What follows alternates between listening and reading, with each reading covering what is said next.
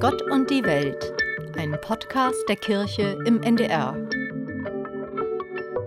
Halima Krausen ist Islamwissenschaftlerin an der Akademie der Weltreligionen an der Universität Hamburg. Sie ist eine der wenigen Imaminnen in Deutschland und sehr engagiert im interreligiösen Dialog. Ihr Name Halima ist ein Glaubensname, den hat sie erst später bekommen. Ich frage sie, was heißt das eigentlich übersetzt? Das hat was mit geduldig, weitsichtig, visionär zu tun. Mögen Sie mal erzählen, warum das für Sie wichtig ist? Die Marokkaner, die haben mir damals den Namen gegeben und ich habe auch immer noch eine Vision oder einen Traum von Menschen, die in ihrer Verschiedenheit zusammenleben können und auch ihre Verschiedenheit ausleben können, ohne sich gegenseitig an den Kragen zu gehen. Das passt ja gut zu unserem Thema, zum interreligiösen Dialog ja, genau. auch. Und welche Marokkaner haben Ihnen den Namen gegeben? Ja, damals kamen die ersten marokkanischen Gastarbeiter in der Gegend, wo wir wohnten. Die haben nun äh, gemerkt, wo es bei mir langläuft und die habe ich dann, das waren ja einfache Leute, das waren ja keine gebildeten Leute. Für die war ich die kleine Schwester, ich war ein Teenager, ne?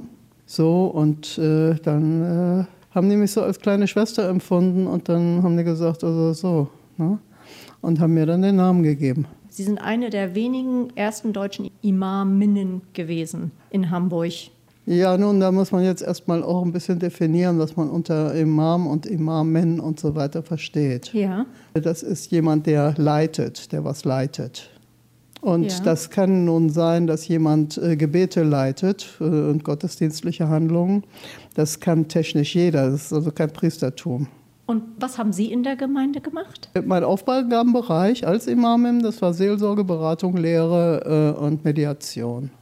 Wie ist da ähm, die Aufteilung von, von den Geschlechtern? Also gibt es da mehr Frauen, mehr Männer? Wie ist das? Das hängt ja von den Gemeinden ab. Ja. ja.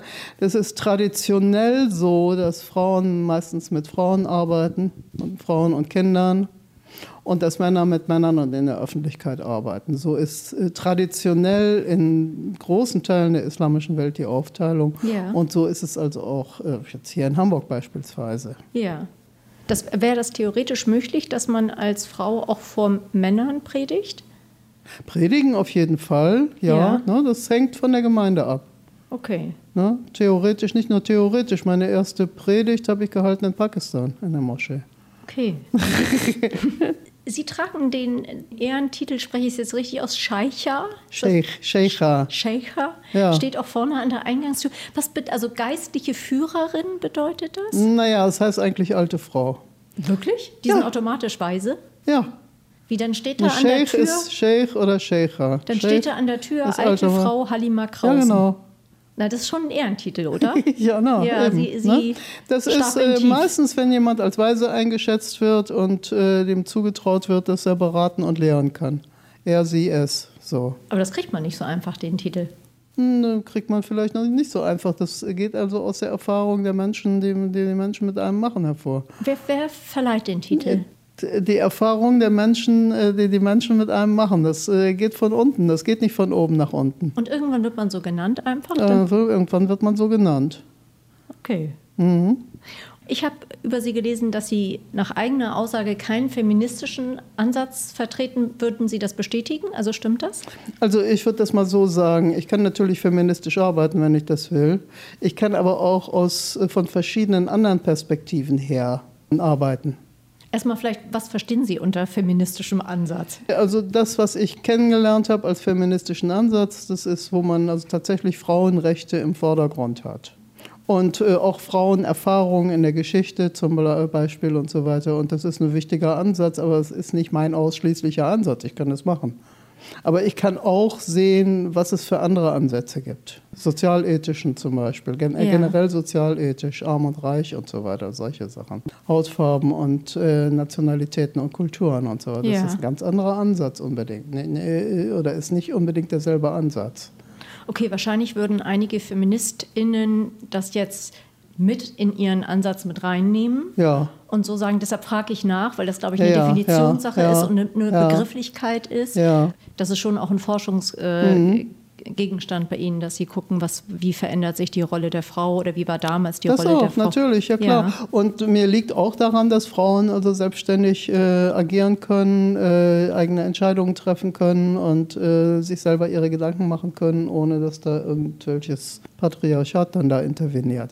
Wie äh, gehen Sie überhaupt mit dem Thema Geschlechtergerechtigkeit um? Ist das was, was in Ihrem Studienfach auch mit drin vorkommt oder ein Thema ist? Ja, ich meine, das ist eine, natürlich einmal äh, sind da verschiedene Strukturen, ne, die also sich der Geschlechtergerechtigkeit entgegenstellen.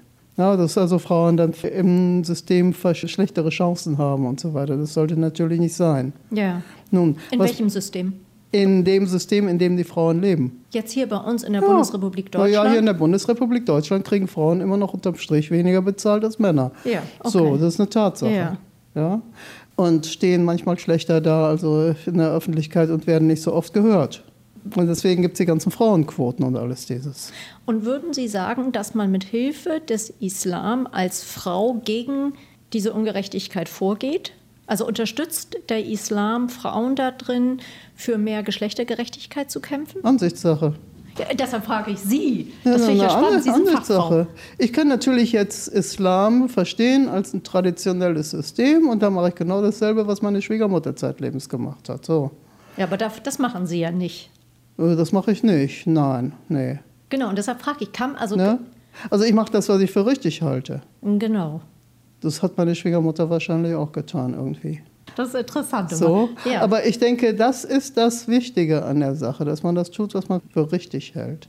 Genau, und die Hörerinnen und Hörer möchten jetzt ja wissen, was Sie für richtig halten und ob Sie glauben, dass man mit Hilfe des, also jetzt auch mit Hilfe des Korans und mit Hilfe des Islams als Frau. Wenn ich natürlich mache, was ich für richtig halte, kann ich das mit dem Koran begründen, ja. Genau, aber es geht jetzt um das Thema Geschlechtergerechtigkeit. Ja, kann ich auch mit dem Koran begründen. Wunderbar. Geben Sie mal ein Beispiel.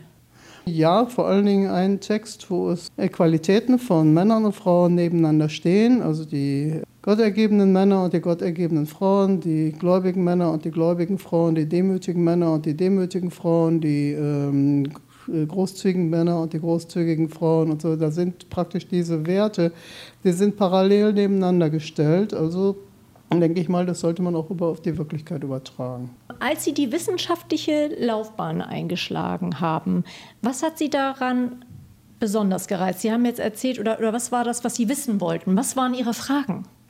Ich will immer grundsätzlich wissen, wie das funktioniert, ne, wenn ich mit einer Sache zu tun habe. Ja, wenn, ich, wenn das sich hat, äh, als sich das rausgestellt hat, dass ich Moslem bin, sozusagen, da wollte ich dann natürlich wissen, was da dahinter steckt. So. Und dann hatte ich schon sehr früh als Teenager die Idee, islamische Theologie zu studieren. Da wusste ich noch gar nicht, dass das überhaupt geht für Frauen. Und dann habe ich gedacht, na gut, dann bin ich vielleicht die Erste. Macht ja nichts. Ich habe nachher festgestellt, dass ich keinesfalls die Erste war und dass es Theologinnen als Studierende und als Lehrende schon seit immer gegeben hat, seitdem der Islam überhaupt existiert.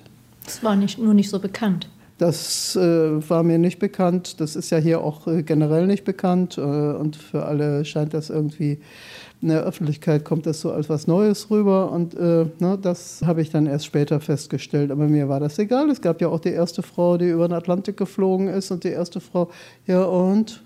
So, ich mache das, weil ich das für richtig halte. Aber mir geht es auch mit allen anderen Sachen so. Ja? Also wenn ich jetzt äh, zu tun habe hier mit ähm, Online-Unterricht und so weiter, will ich wissen, wie das funktioniert. Nicht, dass ich jedes Mal da irgendeinen Mann rufen muss, äh, äh hier äh, auch schon gar nicht.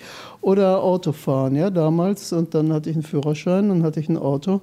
Ja, wie funktioniert denn das jetzt? Ne? So, und was kann ich mal selber reparieren und wo kann ich mal einen Schraubenzieher benutzen? Ne? Äh, so bin ich eben halt einfach gepolt. Jetzt sind Sie hier als Wissenschaftlerin an der Akademie der Weltreligion der Universität in Hamburg. Mhm. Was ist das, weshalb Sie den interreligiösen Dialog so wichtig finden? Ja, nun, zunächst mal bin ich damit groß geworden. Ich hatte als muslimische Schülerin damals, als einzige muslimische Schülerin an meiner Schule in Nordrhein-Westfalen, äh, da hatte ich die Auswahl evangelisch oder katholisch oder Freistunde. Okay, Freistunde, ja, ja. alleine. Ja, und dann habe ich immer geguckt, was, äh, wer hat da gerade das spannendste Thema. Religion interessiert mich ja sowieso. Und bin dann immer mal abwechselnd zu evangelisch und katholisch gegangen und äh, habe dann da sehr viel gelernt, wovon ich bis heute profitiere. Aber ich habe auch mitgekriegt, was die einen über die anderen sagen. Und dass das ja nur voll daneben ist. Ja? Und über meine Religion, da habe ich ja praktisch hauptsächlich aus zweiter Hand Informationen gekriegt. Da musste man sich die Sachen ja. Es gab ja keine Moscheen. Ich spreche von den 50, 60er. Ach, ach, ach, Koranschulen. Ich sagte, da kamen die ersten Gastarbeiter, das waren Männer. Waren auch keine Kinder, waren auch keine Frauen. So, da war noch gar nicht dran zu denken, gab es auch keine Moscheen. Die nächste Moschee, das war in Aachen, die war in Bau. Das heißt, Sie haben sich das alles selber beigebracht? Dann habe ich angefangen, mir die Sachen äh, äh, zurechtzusuchen. Aber ich habe mir ja auch Lesen und Schreiben äh, zurechtgesucht und ich habe mir einiges andere Sachen äh, zurechtgesucht. Was würden Sie sagen, ist die Zielsetzung vom interreligiösen Dialog? Aber ähm, zunächst mal ist meine Schlussfolgerung, ich bin noch nicht zu Ende, äh, wenn ich über Religion, Religionen wissen will, dann aus erster Hand, bitteschön. Ne? Und bin dann also gegangen zu den Hare Krishnas und den Zeugen Jehovas und dann also auch äh, zur jüdischen Gemeinde, trotz deutscher Geschichte. Da war ich ein bisschen sehr äh, zurückhaltend. Und das war, das war dann eine sehr bereichernde Erfahrung dann also auch und habe gedacht, das muss eigentlich sein, dass die Leute also von sich selber eben halt auch ihre eigene Religion darstellen. Man kann immer noch mal irgendwas aus einem Buch lesen, aber es ist wichtig, dass man darüber spricht. Was ist die Zielsetzung für Sie vom interreligiösen Dialog? Zunächst mal, dass man miteinander spricht, statt übereinander. Ja. Weil übereinander, und das gilt für alles, das ist nicht nur interreligiös, das ist auch ne, äh, über die anderen sprechen, äh, das taugt meistens nichts. Da liegt man meistens auch daneben. Ne, dann kann man sehr leicht äh, hier Menschen diskriminieren, ohne sie verstanden zu haben. Und was würden Sie sagen? Glauben wir an denselben Gott nur von unterschiedlichen Seiten her? Das denke ich schon, wenn man denn das, sage ich mal, das Letztendliche, was wir in der, auf der jüdisch-christlich-muslimischen Schiene als Gott bezeichnen, das wird ja nicht überall als Gott bezeichnet. Ne, das wird ja manchmal bezeichnet als das Transzendente oder was auch immer, abstrakt. Und äh, wenn man diese Begriffe mal mit den Begriffen sehr vorsichtig umgeht, ich würde sagen, wir glauben, dass es da was gibt, was ganz anders ist, aber was die Welt hält und trägt. Und dass wir diesem gegenüber verantwortlich sind. Das ist die Gemeinsamkeit. Das ist äh, die Gemeinsamkeit, wie das dann ausgedrückt wird, mit welchen Begriffen. Das ist dann, das hängt dann auch von den jeweiligen Kulturen ab und von den Menschen, die das dann eben halt auch leben. Ne? Und wie sich das dann gestaltet, wie das dann ausgedrückt wird in Begriffen, Bildern, Ritualen, das hängt dann auch jeweils von der jeweiligen Tradition ab. Und das denke ich mal, mir kommt es manchmal vor, als wenn religiöse Traditionen so ähnlich wären wie Sprachen. Mhm. Dann ist meine Frage immer, wie übersetzt man das womöglich? Ja. Ne, wie kann ich mich jetzt als Muslim, wie kann ich mich jetzt meinetwegen buddhistisch ausdrücken? Ne, ich habe eine buddhistische Kollegin hier, eine sehr liebe Freundin. Das ist dann natürlich, ne, also da kann ich jetzt nicht, also hier von Propheten und heiligen Schriften, das ist dann da auch immer irgendwie was anderes. Wir müssen auf einer ganz anderen Ebene miteinander kommunizieren. Muss ich meine Vokabel lernen. Ja, genauso muss ich wissen, was sie meint, wenn sie von Karma spricht. Und ist es das, was Sie bereichert? Das ist was, was ich als bereichernd empf äh, empfinde und was äh, ich denke, wo dann zwischen den Begriffen und zwischen den Bildern eine ganze Menge Wahrheit rauskommt. Gibt es etwas, was Sie bereichernd erleben vom Christentum? Ja, ja, natürlich. ja, sagen Sie mal Beispiel. Ja, Christentum ist ja die, äh, äh, ein, ein Schritt in, auf, dem, auf, auf dem ganzen äh, Weg da eben halt. Ich meine, so wie Jesus sich verhalten hat zum Beispiel ne? und wie er auch gelehrt hat. Das ist mir sehr wichtig, als Muslim auch. Wir haben in der islamischen Tradition eine ganze Menge Legenden, wovon Jesus erzählt wird, wie er da mit seinen Jüngern da gewandert ist und was er da gelehrt hat und äh, das äh, hat dann vor allen Dingen eine Rolle auch in der mystischen Tradition. Spielt die Mystik für Sie eine große Rolle? Ja. Mögen Sie, mögen Sie mal genauer erzählen?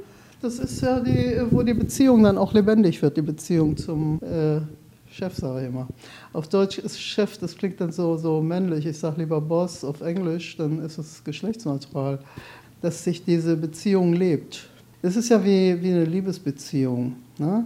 die sich ja, die auch ihre Auf und Abs hat, wo man auch äh, Konflikte hat, womöglich, und aber auch dann äh, ganze Begeisterung und ganze Einheitsgefühle und so weiter, äh, sowas. Das ist mir schon wichtig, dass das nach innen geht. Genau, vielleicht für die Hörerinnen und Hörer. Mystik ist ja eine geistliche Haltung, kann man vielleicht sagen, oder eine mhm. Richtung, die es in, in verschiedenen Religionen gibt, auch im Judentum und im Christentum und im Islam, wo es um eine, um eine ganz persönliche, ganz innige Beziehung ja. geht zu dem Göttlichen, sage ja. ich jetzt mal übergreifend. Ja. Und auch so Einheitserfahrungen spielen dabei eine große Rolle. Man spricht ja von mystischen ja, ja. Erfahrungen. Die Einheit mit dem äh, Transzendenten, aber auch die Einheit der Menschen und die Einheit innerhalb der Schöpfung. Hm, ich verbringe das immer in Verbindung mit Meditation. Spielt das eine Rolle für Sie? Meditation spielt natürlich eine Rolle, klar. Und äh, man darf nicht vergessen, das islamische Gebet, wenn man mal von den äußeren Formen mal absieht, ist im Endeffekt eine tiefe Meditation. Wenn man es dann eben halt nicht ableistet, ne, weil es jetzt gerade angesagt ist. Also, äh, ne? Ich habe übrigens eine Gemeinsamkeit festgestellt, als Sie gesagt haben, dass Ihnen der körperliche Vollzug ja. auch so wichtig ist. Ja. Solche Strömungen gibt es auch im Christentum, mhm. wo äh, Körperlichkeit eine große Rolle spielt oder auch Tanz eine große Rolle ja. spielt. So. Das gibt es ja auch in manchen äh, Sufi-Orden. Genau. Ne, Haben Sie das mal gemacht? Tanz. Ja, natürlich habe ich das gemacht. Na? Ja, das, ne, das äh, bin ich dann praktisch Gast. In meiner eigenen Tradition, da hat man eher, dass man stille Meditation im, im Sitzen äh, betreibt. Ja. Aber ich bin auch gerne Gast bei anderen, wo man da eben halt sich ein bisschen lebhafter ausdrückt. Was ist Ihre Hoffnung, wenn Sie in die Zukunft gucken, Frau Krausen? Dass die Menschen lernen, in ihrer Vielfalt, aus ihrer Vielfalt was Schönes zu machen. Vielen Dank.